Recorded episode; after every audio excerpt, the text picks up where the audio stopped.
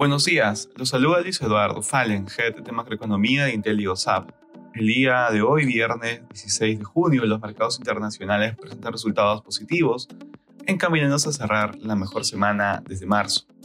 De manera particular, en Estados Unidos los futuros de las acciones transan positivos y las acciones globales se encaminan a cerrar con desempeños no vistos desde marzo.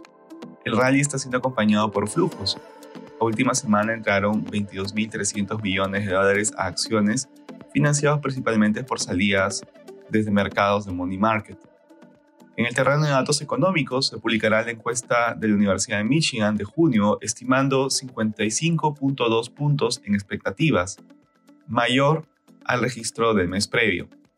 En la eurozona, los mercados transan positivos. El Banco Central Europeo no sorprende al mercado y subió la tasa de interés en línea con lo esperado se espera un nuevo incremento de tasa en la reunión del próximo mes de julio. En Asia los mercados cerraron al alza. Japón, la tasa de referencia se mantuvo sin variación, en menos 0.1%, mientras tampoco hubo novedades respecto a cambios en el control de la curva de tasas.